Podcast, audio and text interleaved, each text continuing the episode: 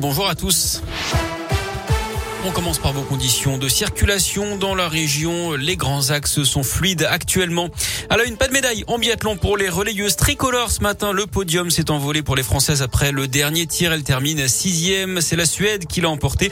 Pas de médaille non plus en sprint de ski de fond pour les filles dixième et dernière de la finale. Les garçons se sont élancés à l'instant. Grosse consolation quand même dans le camp tricolore avec la médaille d'or de Clément Noël ce matin en slalom. C'est le premier sacre hein, pour la France en ski alpin depuis Antoine Deneria en 2006.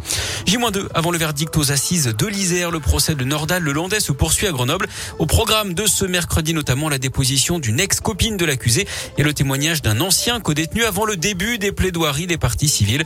Je rappelle que Nordal le Landais encourt la réclusion criminelle à perpétuité, notamment pour le meurtre de la petite Maëlys.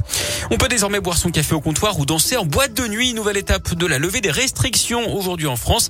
Parmi les allègements, la réouverture donc des discothèques fermées depuis le 10 décembre, le retour de la consommation debout dans les bars. Retour également de la consommation dans les établissements recevant du public comme les cinémas, les stades ou même les trains. Retour enfin des concerts debout à partir d'aujourd'hui. La prochaine étape, ce sera le 28 février avec la fin du port du masque dans certains lieux clos, là où le passe vaccinal est obligatoire, sauf dans les transports, et l'allègement du protocole sanitaire dans les écoles dès la rentrée des vacances d'hiver. Ce matin, Olivier Véran lui indique que le port du masque pourrait être abandonné en intérieur à la mi-mars dans les transports en commun et dans les entreprises. Idem pour les enfants en salle de classe si la situation sanitaire continue de s'améliorer.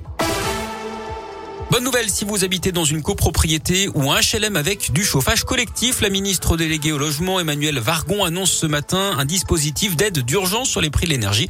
Jusque-là, ils étaient écartés du gel provisoire hein, sur les prix du gaz et de l'électricité. La Cour des comptes met en lumière les faiblesses structurelles des EHPAD dans son rapport publié aujourd'hui. Elle appelle le gouvernement à mener les réformes nécessaires pour améliorer la situation. La Cour des comptes dénonce notamment le lourd bilan de l'épidémie de Covid dans les EHPAD. Près de 34 000 victimes entre mars 2020 et mars 2021. Selon elle, ça ne s'explique pas seulement par la fragilité des résidents, mais également par les difficultés structurelles des EHPAD et notamment le manque de médecins et de personnel. En bref, aussi cette agression au couteau à Rion dans le Puy-de-Dôme hier d'après la montagne, c'est un gérant de bar tabac qui a été attaqué. Il aurait demandé à un SDF de s'éloigner de son établissement avant d'être touché au flanc. Il a été secouru par des passants et emmené à l'hôpital. L'agresseur présumé a été interpellé par une patrouille de police. Et puis le mystère dans l'un après la découverte d'une dizaine de cadavres de cygnes sur les berges du Rhône à Brins-Virinien. Les causes du décès sont pour l'instant inconnues, mais la piste de la grippe aviaire, elle, est écartée.